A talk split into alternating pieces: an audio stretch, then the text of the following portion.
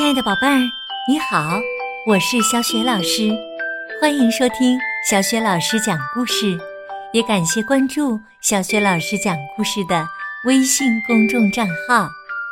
下面呢，小雪老师给你讲的绘本故事名字叫《晚安，小熊》。这个绘本故事书呢，曾经荣获德国青少年文学奖推荐奖。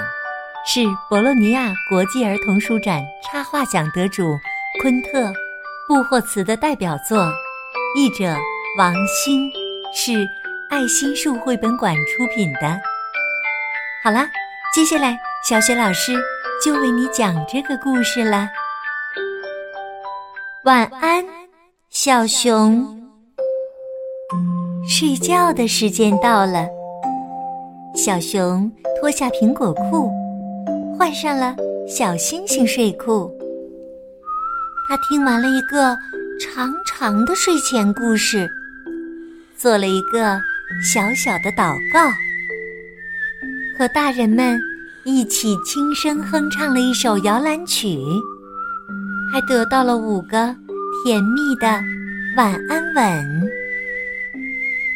和每天一样，小熊睡前会有点口渴。要从蓝色水杯里喝一小口水，然后他要穿上红色的小睡袜。以前他就忘记过。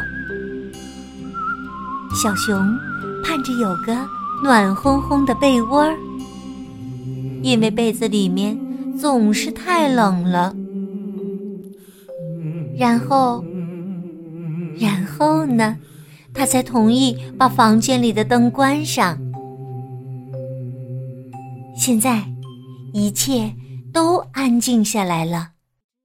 可小熊一点儿也不困。小熊睡不着时，就会悄悄地从床上爬起来，在窗前用一本本书搭一个小楼梯。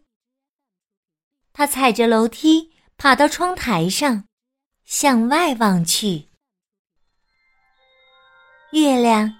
像一个又大又圆的灯笼挂在空中，柔和的月光照着草地、房子、树木、河流，照着整个世界。外面渐渐凉了下来，小鸭子还在河中嬉戏，时不时传来的蛙叫声。划破了宁静的夜。码头边挂着的小背心儿，在夜风中飘动着。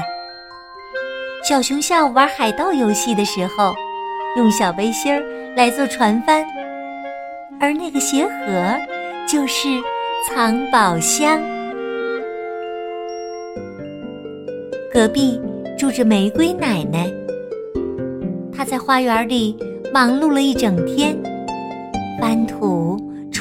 草、播种、浇水。玫瑰奶奶总是一边干活儿，一边给她的花儿们讲故事。小熊常常去玫瑰奶奶家玩儿，它喜欢听玫瑰奶奶讲故事，还常用黄色的小铁铲帮她松土。现在，从窗口望去，玫瑰奶奶坐在扶手椅上睡着了。她可能是太累了。树林边的草地上站着一个稻草人儿，那是去年秋天孩子们用木头和旧衣服做的。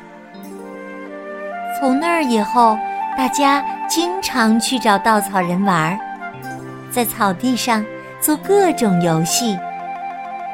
每次，他们都在稻草人的帽子上插满青青的草和盛开的鲜花。小熊曾送给稻草人一辆带红色轮子的木头汽车。这会儿啊，小鹿。正在稻草人身旁的草地上散步。昨天，邻村来了一个马戏团，小熊跟着家人去买东西的时候，在那儿看了一会儿热闹。看见五颜六色的花车，踩着高跷的演员，卖棉花糖的胖女人，还有一匹超小的马驹儿和一头棕色的大熊。现在，晚上的演出。已经结束，观众们都回家了，演员们也钻进车子里睡着了。在这宁静的夜里，小丑正拉着小提琴，为小象们演奏着一支摇篮曲。深夜里，偶尔会有一艘货船在河中。顺流而下，也许驶向下一个港口，也许一直驶入大海。小熊看着船上忽明忽暗的灯光，静静地听着发动机低沉的嗡鸣。一只气球带着一封信，缓缓地。飘过草地，它来自很远很远的地方，马上就要降落了。信里写着什么呢？说不定小熊能知道。也许等明天一早从香甜的睡梦中醒来时，就能读到信了。小熊。高兴地期待着明天的到来。明天，他又会成为一个海盗，和船长一起到波涛汹涌的大海中航行。他们一定会发现远方的陆地和神秘的宝藏。明天，小驴也许会来找小熊玩儿，他们会一起去玫瑰奶奶家帮她干活儿。然后，坐着小推车去稻草人的草地上逛逛。阳光照在身上，暖融融的。红色轮子的小车跑得飞快。或许，他们还会在路上发现些什么。如果明天太阳不出来呢？如果明天下雨怎么办呢？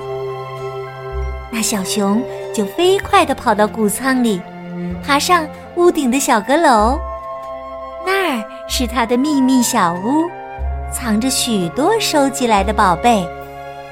其中有一只陶笛，小熊会用它吹奏出美妙的曲子。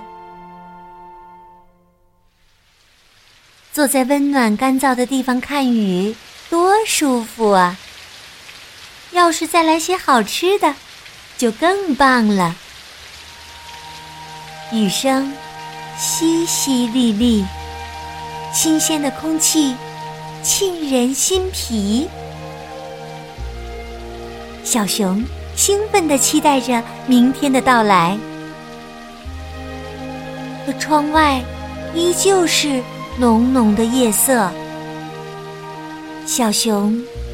闭上了眼睛，不知从什么地方传来了轻柔的音乐声。小熊猜想，那是月光音乐家在静谧的夜色中漫步，演奏着他们的乐章，献给月亮，献给孩子们，也献给。小熊，月亮整晚都挂在天上，照着草地、房子、树木、河流，照着整个世界。它也透过窗子，照在了小熊身上。小熊向月亮道了声晚安。送给他一个甜蜜的吻，然后就进入了梦乡。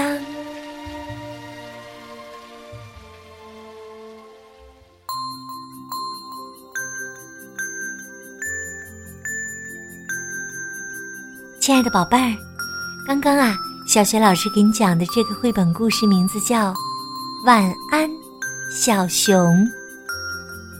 如果你现在恰好是躺在被窝里听小学老师的故事，借着这个故事，小学老师也向你道声晚安。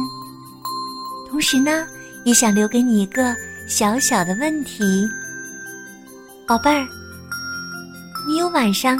睡不着觉的时候吗？那时候你都会想到些什么呢？